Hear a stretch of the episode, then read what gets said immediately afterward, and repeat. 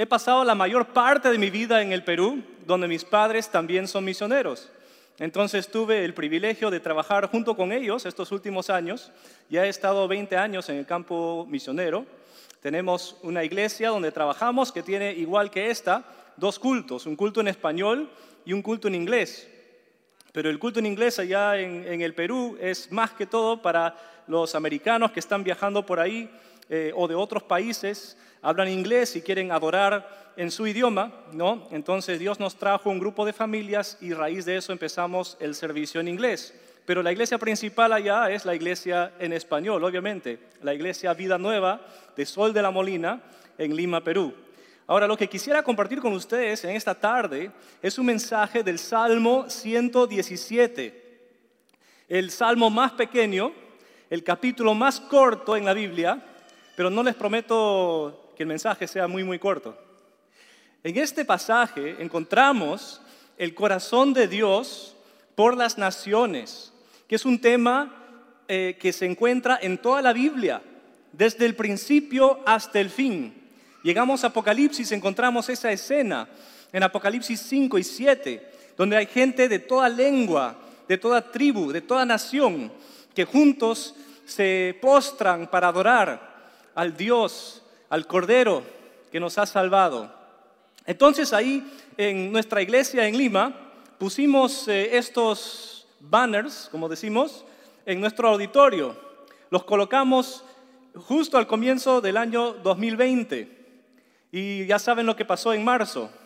Y tuvimos que cerrar y, estamos, estuvimos como un año y ocho meses eh, reuniéndonos virtualmente y no pudimos disfrutar de los letreros que habíamos colocado con estos versículos del Salmo 117. Pero como tenemos dos congregaciones, pueden ver que hay dos idiomas principalmente, ¿no? O sea, eh, si retrocedemos ahí un poquito, vamos a ver si funciona el control remoto. Eh, retrocedemos una más, por favor. Pueden ver que a un lado dice pueblos todos, que en inglés es all peoples, ¿no? Y al centro tenemos alaben al Señor naciones todas, en inglés praise the Lord all nations. Pero hay otros idiomas ahí también, porque estos letreros nos ayudan a recordar nuestro compromiso misionero como iglesia, vida nueva ahí en Lima, Perú. Y se dan cuenta que el primer idioma arriba, ahora sí avanzamos uno, por favor, está en árabe. O sea, eso es Salmo 117 en árabe, porque nuestra iglesia apoya a misioneros peruanos que sirvieron en Marruecos por varios años. Y siempre ellos pedían oración por discernimiento, porque cuando una persona expresaba interés en el Evangelio, ellos nunca sabían si era un interés, eh, una interés eh, sincera o si eh, eran la policía que los quería sacar del país por testificar, porque tú no puedes ser misionero en Marruecos y no puedes testificar públicamente. Entonces pasaron muchos años ahí eh, tratando de renovar su visa, siempre estaba el peligro de que los voten del país. llegaron para enseñar español, así obtuvieron la visa, estaban en Marruecos enseñando español. Pero eventualmente sí los sacaron del país y ahora están en el Perú levantando fondos para salir otra vez al campo misionero, pero esta vez a España. ¿Y por qué a España? Porque en España van a trabajar con gente de habla eh, eh, árabe, ¿no? Eh, inmigrantes de Marruecos y de otros países del norte de África, pero los pueden testificar en un ambiente de eh, libertad, donde tienen libertad de culto, ¿no es cierto? Entonces pueden testificar libremente en este nuevo ambiente. Ahorita están tramitando su visa para ir a España. El segundo idioma ahí es chino, porque apoyamos a una misionera del Perú que estuvo en China muchos años, después en Nepal y ahora está también en España, como Dios le ha movido a diferentes lugares. Luego tenemos, eh, a ver, tenemos portugués. Alguien por ahí podría leer el portugués seguramente, ¿no? Enviamos a una misionera de nuestra iglesia a Brasil y está haciendo una obra de evangelismo con adolescentes, con mujeres en la calle, con, una población muy interesante allá. Y el cuarto idioma que tenemos ahí es alemán. Eh, nuestra iglesia por 10 años ya está apoyando a una familia misionera peruana que están trabajando en Alemania y trabajan principalmente con inmigrantes musulmanes que han llegado a Alemania. Y es otra forma en que gente que a veces viene de un país cerrado se encuentra en un país donde sí puede escuchar el Evangelio con mayor libertad. Y desde que se fundó nuestra iglesia, estamos apoyando esta familia en Alemania. Y luego abajo tenemos eh, latín, tenemos eh, francés, no leo esos idiomas, pero les puedo ayudar con el hebreo, porque la siguiente línea está en hebreo, o sea, el idioma original del Antiguo Testamento, ¿no? Y el Salmo 117 se escribió originalmente así, y dice, Halelú et Yahvé, Halelú et Yahvé, que se puede escribir más corto como Halelú ya, Halelú ya, o sea, alaben al Señor, alaben a Yahvé, Aleluya, aleluya. Dice, aleluya alaben al Señor, Kol Goyim, Kol Goyim, todos o todas las naciones. Goyim es la palabra que significa los gentiles. O sea, se refiere a todos los países, las naciones alrededor de Israel, las naciones gentiles. Y al final dice, Kol Ha'amim, todos los pueblos. Y cuando dice en hebreo, Kol Goyim, todos los Goyim, y todos los amim significa toda gente en todo lugar. Que toda la gente en todo lugar, alrededor de todo el mundo, alabe al Señor. Ese es el corazón de Dios. Que la gente en todo pueblo y nación le alaben. Y sabemos en Salmo 72 que la tierra algún día estará llena de la gloria del Señor. Llegará el momento en la nueva tierra cuando Dios ya haya acabado con el pecado, que todo ser alrededor de todo el mundo será adorador del Señor, del único Dios.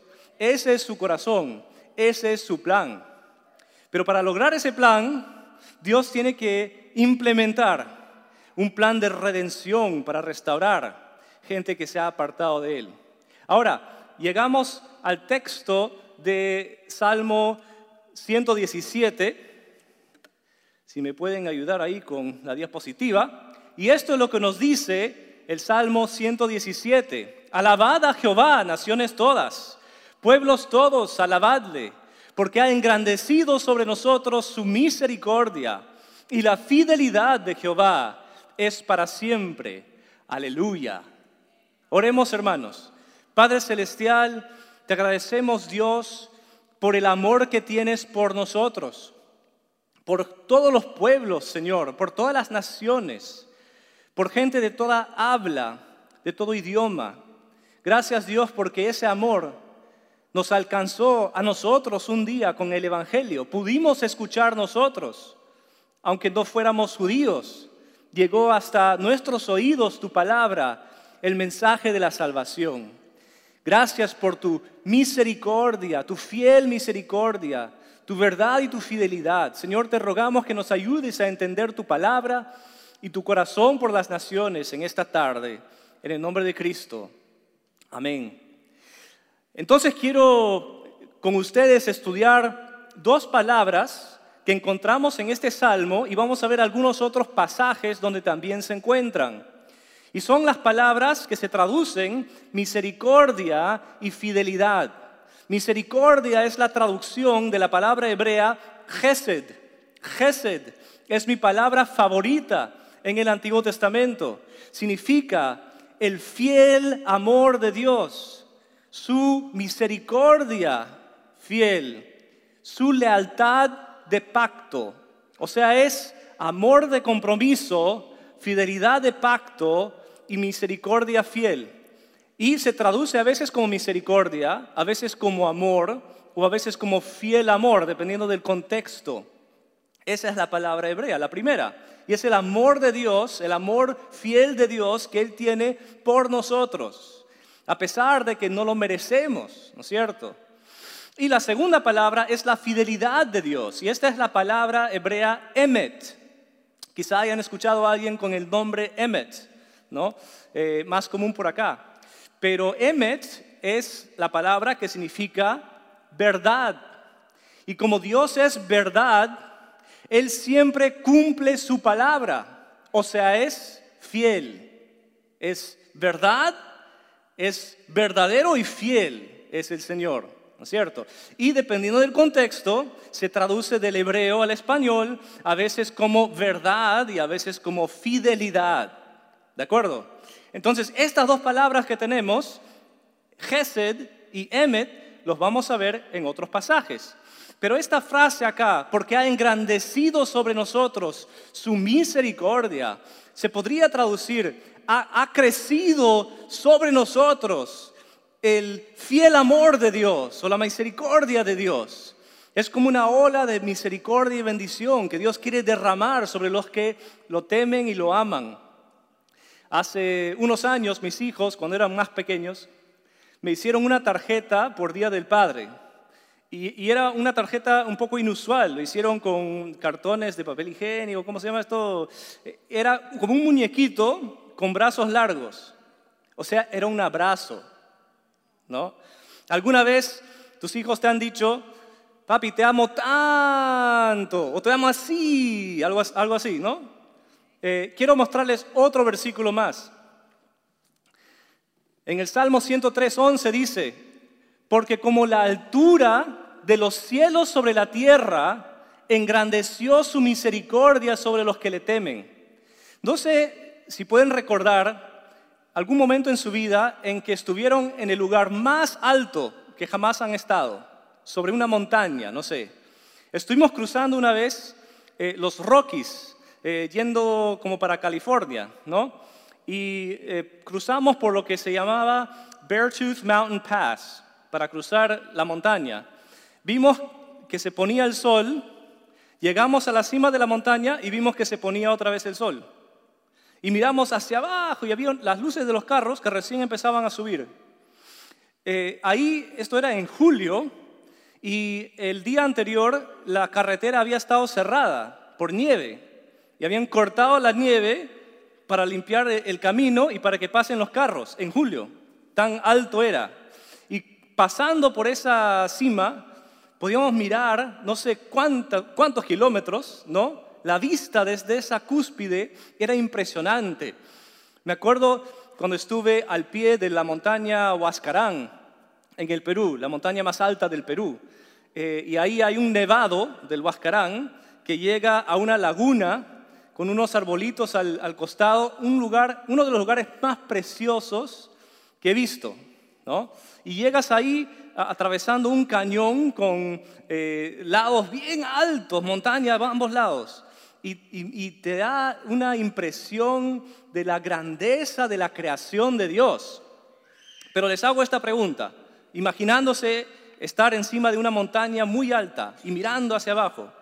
Si estuvieran aún en un avión a 10.000 metros, ¿han llegado al cielo? ¿O todavía? ¿Y qué es lo que dice Dios en este versículo? Porque como la altura de los cielos sobre la tierra engrandeció su misericordia, Gesed, sobre los que le temen. O sea, si puedo tomar esa figura de la persona que te dice, te amo tanto, Dios dice, te amo tanto como la altura de los cielos sobre la tierra. Así amo tanto a los que me temen y me aman. Así de grande es el amor y la misericordia de Dios. Y ha engrandecido sobre nosotros como una ola de bendición que quiere derramar sobre sus hijos, sobre los que le temen y le aman. Entonces seguimos. ¿Cómo es que Dios, a través de los siglos, ha desarrollado su plan de redención? Y quiero compartir un pequeño video con ustedes sobre los pactos que Dios ha hecho para eh, realizar su plan de redención.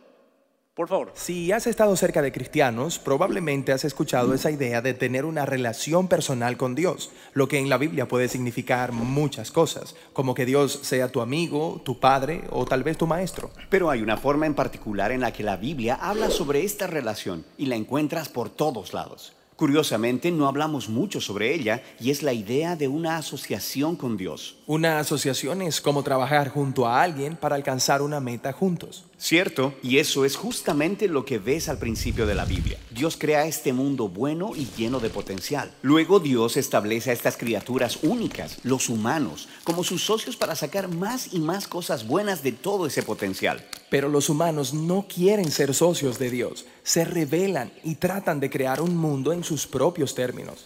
Esta asociación rota es la explicación que da la Biblia sobre por qué estamos atrapados en un mundo de corrupción, de injusticia y de la tragedia de la muerte. No es como si solo uno o dos humanos han abandonado esta relación. En la historia de la Biblia, todos han abandonado la asociación con Dios. Lo que Dios hace es seleccionar un grupo pequeño de personas de entre todas las que hay y hace una nueva asociación con ellos llamada un pacto. En un pacto, Dios hace promesas y luego, a cambio de eso, pide a sus socios que cumplan ciertos compromisos. El propósito de todo esto es de alguna manera usar esta relación de pacto para renovar su asociación con todas las demás personas. De hecho, se nos dice cuatro veces en el Antiguo Testamento que Dios inició una relación de pacto con Noé, Abraham, la nación de Israel y el rey David. Es a través de estas personas que Dios está formando una familia del pacto en la cual todas las personas terminarán siendo invitadas. Veamos cómo funcionan. El primero es con Noé. En esta historia, Dios acaba de traer el diluvio para limpiar al mundo de la corrupción humana, y Noé y su familia son los únicos que quedan. Así que Dios hace un pacto con Noé diciendo, escucha, sé que los humanos seguirán siendo malvados, pero a pesar de eso, no los voy a destruir así otra vez.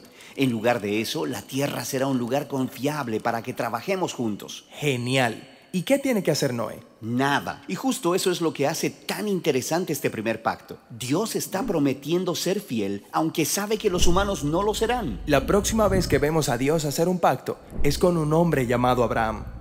Dios lo elige y promete bendecirlo, darle una gran familia y mucha tierra donde ellos puedan prosperar. A cambio, Dios le pide a Abraham que confíe en él y que enseñe a su familia a hacer lo que es bueno y justo.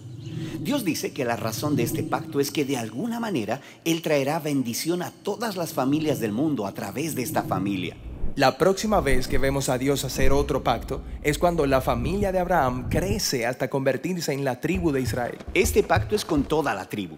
Dios les pide que obedezcan una serie de leyes que son una guía para vivir bien como la comunidad de socios de Dios. Si ellos hacen esto, entonces Dios promete bendecirlos y que se convertirán en un pueblo que les representaría ante el resto de la humanidad. El último pacto es con el rey David. Sí, la tribu de Israel se ha convertido en una enorme nación gobernada por David. Dios le pidió a David y a sus descendientes que se asociaran con él dirigiendo a Israel a obedecer las leyes para hacer lo que es bueno y justo. Dios promete que un día uno de los hijos de David vendría y extendería el reino de Dios de paz y bendición a todas las naciones. Esos son los cuatro pactos que Dios hace para restaurar su asociación con todo el mundo. Pero esto es lo que sucede. Israel rompe el pacto. Ellos adoran a otros dioses. Ellos permiten horribles injusticias así que pierden su tierra y son llevados al exilio.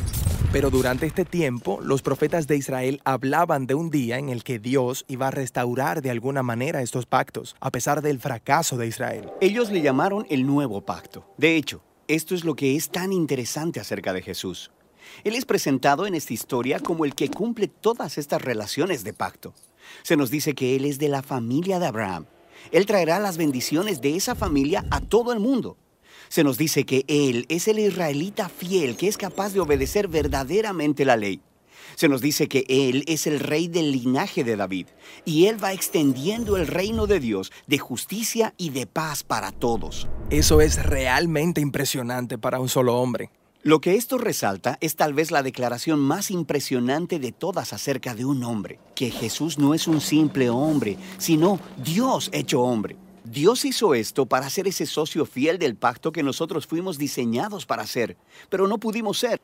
A través de Jesús, Dios ha abierto un camino para que cualquier persona pueda estar en asociación renovada con Él. Jesús llama a las personas a seguirle y convertirse en parte de su nueva familia del pacto. A pesar de las fallas de estas personas, Jesús está comprometido en convertirlos en socios que se vuelven más y más fieles. La historia de la Biblia termina con una visión de un mundo lleno de bondad y paz, completamente renovado. Hay una humanidad renovada que está trabajando junto con Dios para expandir la bondad de su creación. El final de la historia de la Biblia es en realidad un nuevo comienzo.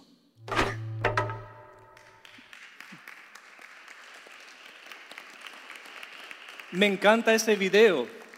Algunos dibujos chistosos para representar una verdad grandísima en las escrituras. Cómo Dios interviene para restaurar la relación que el pecado ha quebrantado. Para no darles la espalda, voy a mirar yo acá, para que podamos seguir viendo esto. Eh, consideren las diferentes relaciones que podemos tener con Dios. Él puede ser nuestro amigo. En Isaías 40 o 41 dice que Abraham es el amigo de Dios. También lo llamamos Padre. Cuando aceptamos a Cristo como nuestro Salvador, somos adoptados en la familia de Dios y le podemos llamar Padre. También es nuestro Maestro. Estamos en el Salmo 117, en el 119. ¿Cuántas veces dice que eh, la palabra de Dios nos instruye, nos enseña, es nuestro Maestro? Pero Él entra en estas relaciones de pacto a través de los siglos para lograr su deseo de bendición por las naciones. Entra en una asociación con las personas. Sabemos que al comienzo la relación de, las, de los primeros seres humanos, nuestros primeros padres con Dios, era una relación perfecta. Estaban en un paraíso, todo hermoso pero ellos arrancaron lo que Dios les había regalado, lo sacaron fuera de los mandatos de Dios. Tenían una sola prohibición de no comer del árbol del conocimiento de bien y mal, pero, pero comieron. Entonces todo lo que había sido bendición, paz y amor se convirtió en corrupción, injusticia y la tragedia de muerte. Y esas son las circunstancias que ahora vivimos y vemos a nuestro alrededor. Entonces Dios entra en estas relaciones de pacto para restaurar la relación perdida. Y en un pacto hay compromisos que espera de las personas y promesas que Dios da. A través de la historia bíblica encontramos estos cuatro pactos. El pacto con Noé, que interesantemente no tiene condiciones, Dios simplemente se compromete a nunca destruir de nuevo la tierra por una inundación mundial. Luego tenemos el pacto con Abraham. Y una de las cosas que observamos en estos pactos es que las personas a quien Dios escoge, nunca Dios los escoge porque ellos lo merecen, sino porque Dios es misericordioso, porque Dios es tan grande en su amor pero ¿qué le dice Dios primero a Abraham en Génesis capítulo 12? Dios le dice a Abraham, deja tu tierra, tus parientes y la casa de tu padre, y vete a la tierra que te mostraré. Haré de ti una nación grande y te bendeciré. Haré famoso tu nombre y serás una bendición. Bendeciré a los que te bendigan y maldeciré a los que te maldigan. Por medio de ti serán bendecidas todas las familias de la tierra. ¿Y qué es lo que Dios le promete a Abraham? Promete darle una tierra que no había conocido todavía, multiplicar su descendencia, o sea, de él viene la nación de Israel y otros pueblos, que iba a engrandecer su nombre y que iba a ser de bendición o que le iba a bendecir, ¿no? Pero la promesa de bendición sobre Abraham y su familia y descendencia no era solo para que ellos estén contentos y bendecidos, sino desde el comienzo, ¿cuál es la intención de Dios? De bendecir a las naciones a través de sus descendientes. Por eso Dios los escogió, por eso multiplicó la descendencia de Abraham. Y nos dice en Gálatas 3, cuando el Nuevo Testamento reflexiona en lo que Dios había revelado anteriormente, dice, así Abraham creyó a Dios y le fue contado por justicia. Sabed por tanto que los que son de fe, estos son hijos de Abraham. O sea, nosotros creemos hoy de la misma manera que Abraham creyó. Él fue justificado por qué? No porque era tan justo él, sino porque le creyó a Dios. Creyó lo que Dios le había dicho, lo que Dios le había prometido y revelado. Y así nosotros también recibimos salvación por creer lo que Dios nos ha revelado, por creer en su palabra. En efecto, dice la Escritura, habiendo previsto que Dios justificaría por la fe a las naciones, anunció de antemano el Evangelio a Abraham. ¿Cómo es esto? ¿Cómo, cómo que Dios le anunció a Abraham el Evangelio? En Génesis 12 dice, por medio de ti serán bendecidas todas las naciones. Así que los que viven por la fe son bendecidos junto con Abraham, el hombre de fe. O sea, cuando Dios le dijo a Abraham, serás bendecido y tu descendencia será bendecida.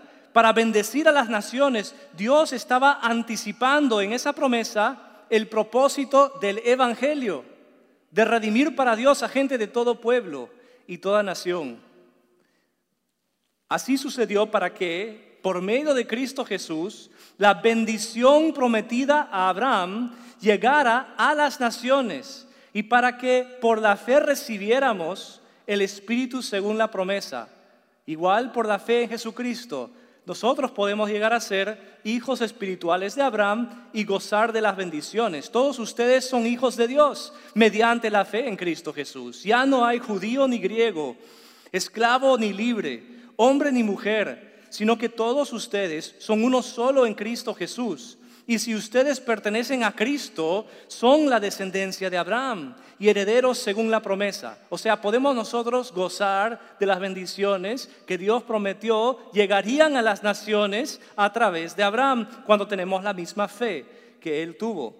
Dice, pero cuando se cumplió el plazo, Dios envió a su Hijo, nacido de una mujer, nacido bajo la ley, para rescatar a los que estaban bajo la ley, a fin de que fuéramos adoptados como hijos. Y por eso le podemos llamar a Dios ahora Padre, si hemos llegado a ser sus hijos, cuando confiamos en Jesucristo para la salvación. Pero como les dije, estos personajes a quien Dios escogió y entró en asociación con ellos, Dios no los escogió porque tanto lo merecían Incluso si vemos la vida de Abraham y podríamos preguntar por qué Abraham, ¿no? Hay momentos donde sí es un héroe de la fe, donde confía en Dios a pesar de las circunstancias, pero hay otros momentos donde él también cae y duda y fracasa.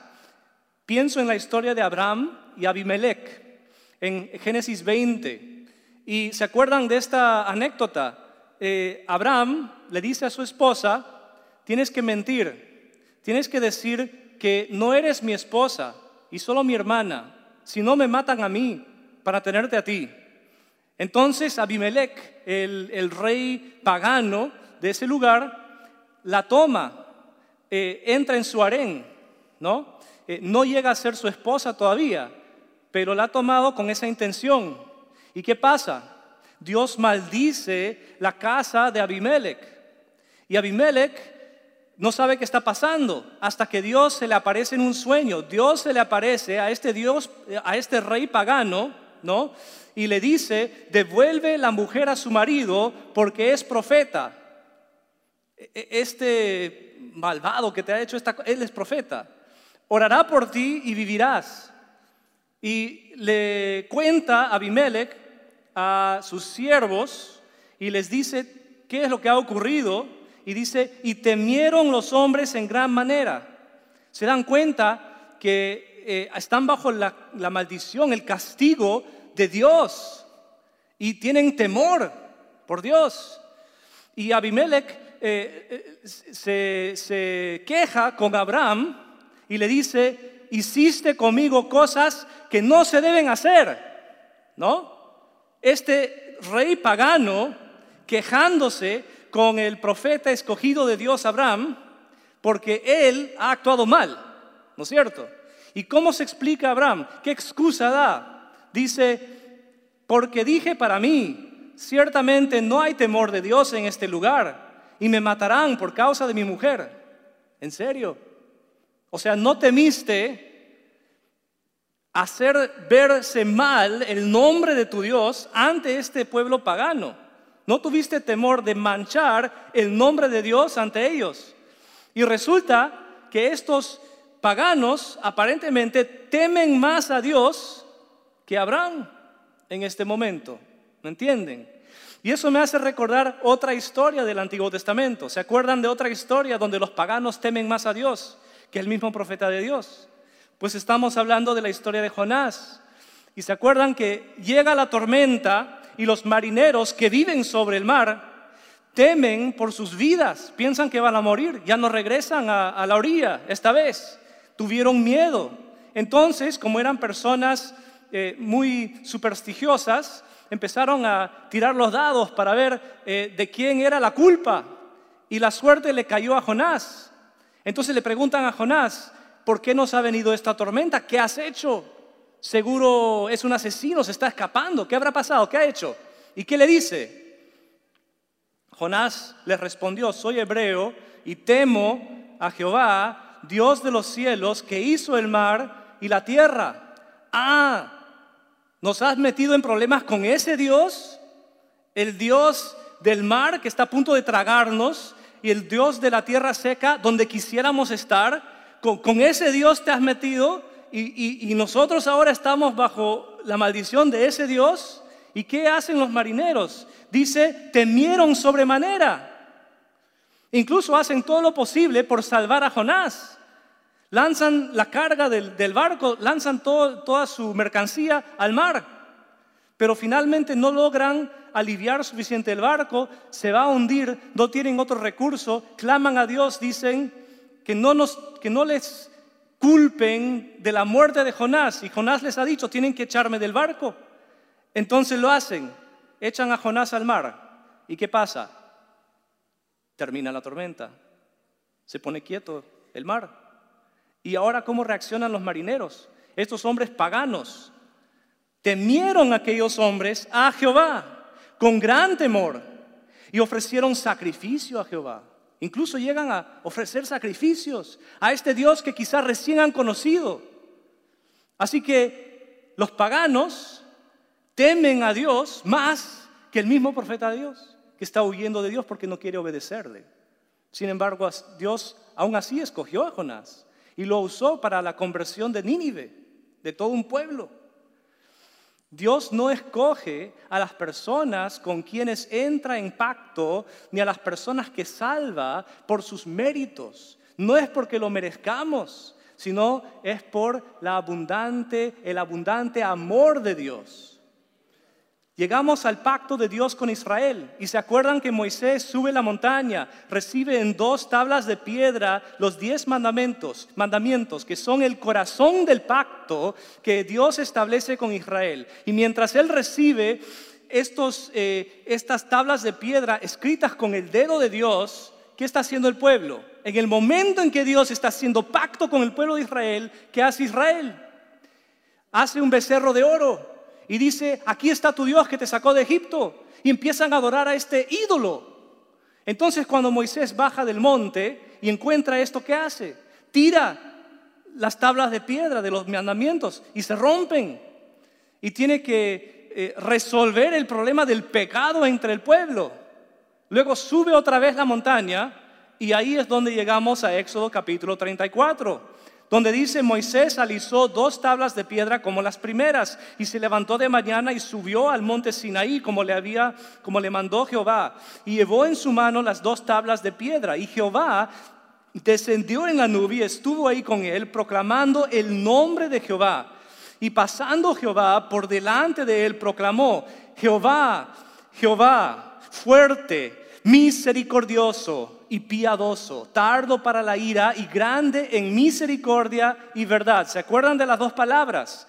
Gesed y Emet. Misericordia fiel, amor de pacto, Emet, verdad, fidelidad. Las mismas dos palabras, parte de la descripción de Dios que guarda misericordia a millares, que perdona la iniquidad, la rebelión y el pecado, y que de ningún modo tendrá por inocente al malvado, o sea, también es justo que visita la iniquidad de los padres sobre los hijos y sobre los hijos de los hijos hasta la tercera y cuarta generación. O sea, hay consecuencias del pecado, pero el contraste es entre las consecuencias generacionales del pecado y la misericordia de Dios a miles.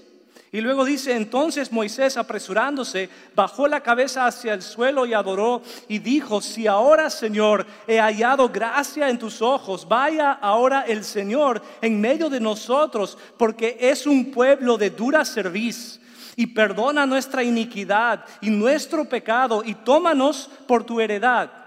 no porque lo merecen, porque acaban de romper el pacto en el momento en que se establecía, sino a pesar de ser tercos, acéptanos. ¿Por qué? Porque Dios es un Dios de misericordia.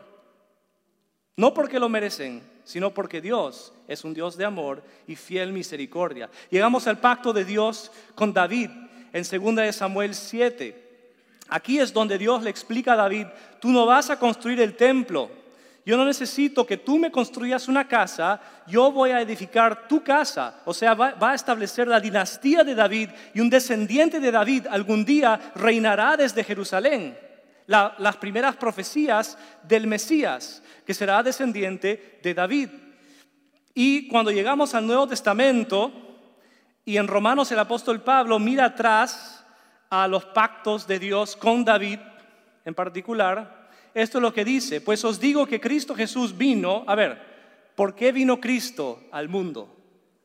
Mira lo que dice acá, vino a ser siervo de la circuncisión, los judíos, para mostrar la verdad de Dios, para confirmar las promesas hechas a los padres y para que los gentiles glorifiquen a Dios por su misericordia como está escrito, y empieza a citar de pasajes del Antiguo Testamento donde Dios revela su corazón por las naciones.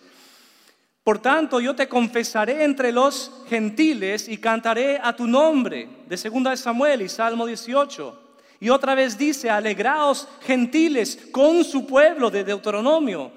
Y otra vez, y cita de Salmo 117, alabad al Señor todos los gentiles y magnificadle todos los pueblos.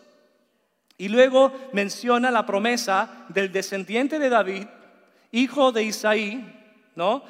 Y otra vez dice Isaías, estará la raíz de Isaí, o sea, el Mesías, descendiente de Isaí y David, y el que se levantará a regir a Israel, a reinar en Jerusalén. ¿Es lo que dice? No, dice a regir los gentiles.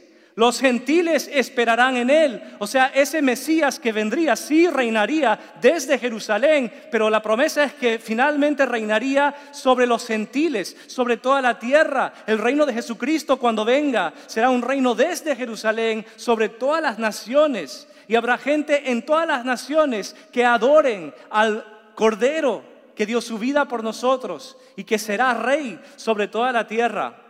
Ese es el nuevo pacto, la promesa de que Jesús restaurará todos los pactos quebrantados, los compromisos rotos. Él es el hijo de David, es el hijo de Abraham, el israelita, el judío perfecto, el único que cumplió la ley perfectamente. Es el hijo de Noé, el segundo Adán que revierte los resultados del pecado del primer Adán. Hay un dilema en el Antiguo Testamento, en toda la Biblia, ¿no? Y es cómo podemos reconciliar la justicia de Dios con su misericordia, la verdad de Dios y la santidad de Dios con su amor por pecadores. ¿Cómo eso se puede reconciliar? Y se acuerdan la historia de Job. Job clama a Dios porque él sabe que es inocente, pero siente que le viene toda esta tragedia encima sin merecerlo. No es que Dios le esté castigando por un gran pecado oculto en su vida, y él lo sabe, pero él se queja y dice, ¿quién va a intervenir entre mí y Dios? ¿Cómo puedo llevar yo mi queja a un Dios santo, soberano? Dice, no hay entre nosotros árbitro, árbitro que ponga su mano sobre nosotros dos. No hay quien intervenga entre Dios y, yo.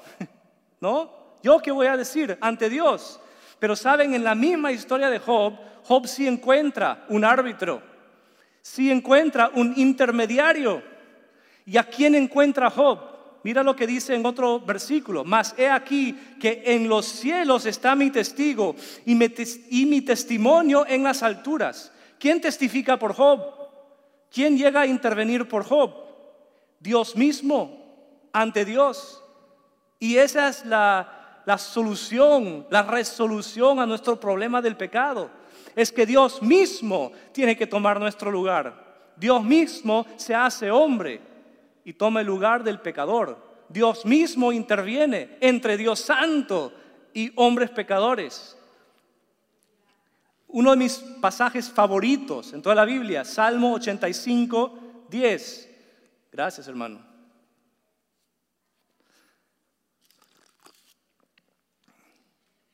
El Salmo 85, 10 dice, la misericordia y la verdad, Gesed y Emet, la misericordia y la verdad se encontraron. La justicia y la paz se besaron. O sea que la verdad, la justicia, la santidad de Dios sí se puede reconciliar con la misericordia y el amor de Dios por pecadores. Se encontraron, se besaron. ¿Y cómo es que esto se logra? Finalmente se logra a través de Jesucristo, Dios Hijo, Dios hecho hombre y dice en Juan capítulo 1, y aquel verbo fue hecho carne y habitó entre nosotros, y vimos su gloria, gloria como el unigénito del Padre, lleno de gracia y verdad. Pues la ley por medio de Moisés fue dada, pero la gracia y la verdad vinieron por medio de Jesucristo. Y estas dos palabras, ahora en el Nuevo Testamento escrito originalmente en griego, son muy similares a las dos palabras hebreas que venimos estudiando. Gracia y verdad. Y la palabra griega verdad, aleithea, es muy, muy similar a la palabra hebrea emet, porque significa verdad. Y como Dios es verdadero, Él es fiel en siempre cumplir sus promesas. O sea, Él es verdad y Él es fiel. Y por eso aleithea se traduce a veces como verdad y a veces como fidelidad. Entonces en Jesucristo es que perfectamente se reconcilia la justicia de Dios con su misericordia. El pecador que no merece salvación con el perdón de Dios que sigue siendo santo, pero perdona el pecado porque Cristo ya pagó el precio. Cristo ya sufrió en lugar de nosotros por nuestros pecados. Y por eso el fin de la historia es un nuevo comienzo, donde ya hemos sido reconciliados perfectamente con Dios y el paraíso ha sido restaurado. Ahora en Apocalipsis capítulo 5 y también 7 eh, vemos esta escena donde hay una multitud delante del Cordero quien dio su vida por nosotros para lograr esta redención. Y dice, cantaban un nuevo cántico diciendo, digno eres de tomar el libro y abrir sus sellos porque tú fuiste inmolado y con tu sangre nos has redimido para Dios de todo linaje y lengua y pueblo y nación, y nos has hecho para nuestro Dios reyes y sacerdotes, y reinaremos sobre la tierra. Algún día Cristo reinará desde Jerusalén sobre un reino que cubrirá toda la tierra, que incluye todas las naciones, y habrá gente de toda lengua alabando a Dios, y la tierra estará llena de la gloria de Dios. Regresamos al Salmo 117. Alabad a Jehová, naciones todas Pueblos todos, alabadle. Toda gente en todo lugar, conozcan a Dios, alaben a Dios, porque ha engrandecido sobre nosotros su misericordia como una ola de bendición que quiere derramar sobre nosotros. Y la fidelidad de Jehová es para siempre, siempre cumple sus promesas. Aleluya. El corazón de Dios desde el comienzo hasta el final es que haya gente de toda nación adorándole. Hay algunos, eh, algunas frases que quiero compartir con ustedes de un autor que se llama David Bryant, que escribe mucho sobre misiones. Él habla del cristiano mundial, no el cristiano mundano, ¿no? Eh, el cristiano mundial, o sea, el cristiano comprometido con la gran comisión, la tarea que Cristo dejó a la iglesia de hacer discípulos de todas las naciones. Y dice, los cristianos mundiales son discípulos comunes y corrientes para quienes la causa global de Cristo se ha convertido en su prioridad integradora y primordial.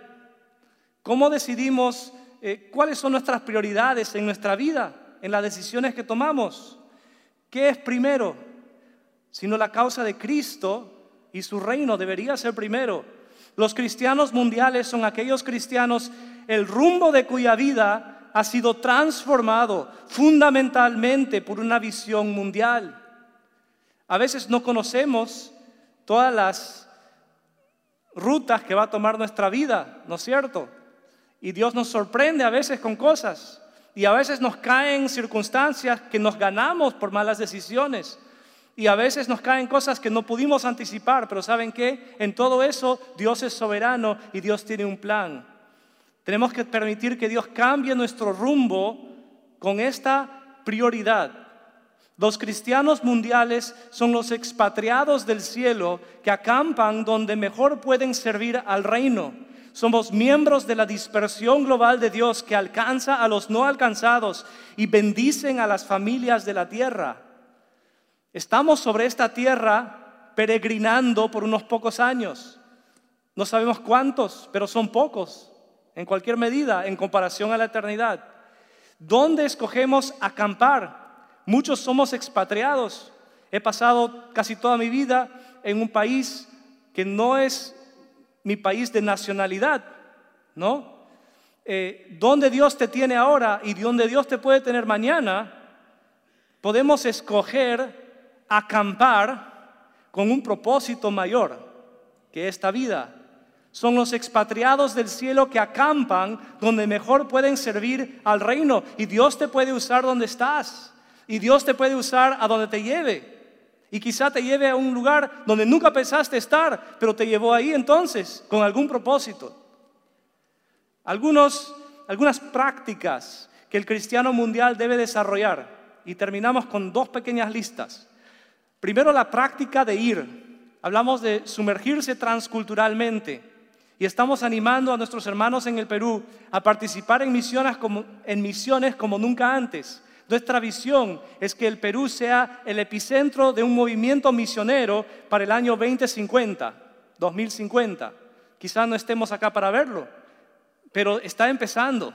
Tenemos terremotos en el Perú y se mide el epicentro, ¿no es cierto?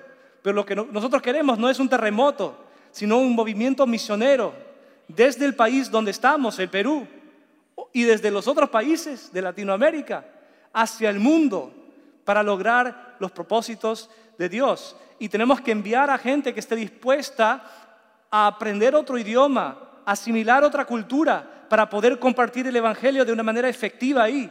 Y los misioneros que hemos enviado a Marruecos y Alemania, a, la India, a China, a todos los países, se han ido a lugares muy difíciles y diferentes, dispuestos a aprender y sumergirse transculturalmente para llevar la palabra de Dios. También tenemos la práctica de recibir, porque saben que a veces Dios nos manda a gente que salió de un país cerrado y nos encontramos con ellos acá, donde estemos. Y acá ellos pueden escuchar el Evangelio que nunca hubieran escuchado en su país natal. La práctica de enviar, tenemos que apoyar, respaldar a los que enviamos, a los misioneros, para que puedan estar en el campo y mantenerse ahí. Tenemos que orar por la obra de Dios ahí. La práctica de movilizar, donde iglesias comparten una visión misionera. Y para terminar, cuatro disciplinas esenciales para el cristiano mundial. Primero, la disciplina de la comunidad. Significa andar con otros que comparten la misma visión como sé que en esta iglesia lo hacen. Segundo, la disciplina de la oración. Saben que la oración expresa nuestra dependencia de Dios. A veces pensamos que, que tenemos el control de todas las cosas, que todo nos va bien y de ahí algo pasa, se nos sale de la mano la situación y recién ahí nos damos cuenta cuánto dependemos de Dios. Saben, solo Dios puede cambiar mentes y corazones. Entonces, entonces tenemos que orar, que Dios cambie y traiga a Cristo a muchas almas la disciplina de la sencillez. Si sacrificamos a veces algunas de las eh, de lo que nos sobra, algo de lo que nos sobra incluso, podemos liberar recursos para la causa del reino, aprender a dar sacrificialmente, la disciplina de la sencillez y la disciplina del aprendizaje, crecer en conocimiento acerca de los pueblos no alcanzados y la obra que Dios está haciendo en el mundo. Alaben al Señor, naciones todas que los pueblos todos le alaben y que cada uno de nosotros haga algo para lograr ese propósito de Dios. Por eso estamos en este mundo. Ese es el propósito de Dios. Oremos, Padre Celestial, gracias Dios otra vez por tu misericordia fiel, porque cumples tus promesas. Y una de esas promesas fue de bendecir a las naciones. Y gracias a tu amor, un día el Evangelio llegó hasta nosotros. Pudimos escuchar ese mensaje de esperanza y conocer a Cristo. Ayúdanos Dios, ayuda a esta iglesia a participar en la gran comisión, a cumplir la tarea que tú nos has encomendado. Por algo nos has dejado aquí en la tierra, Dios. Y sabemos que tu propósito es que haya gente de todo pueblo y todo idioma alabándote, postrándose ante tu trono. Te, te pido, Dios, que lo hagas a través de nosotros, aunque no somos dignos, Dios. Nos entregamos como tus siervos para hacer tu obra en el nombre de Cristo. Amén. Gracias, hermanos.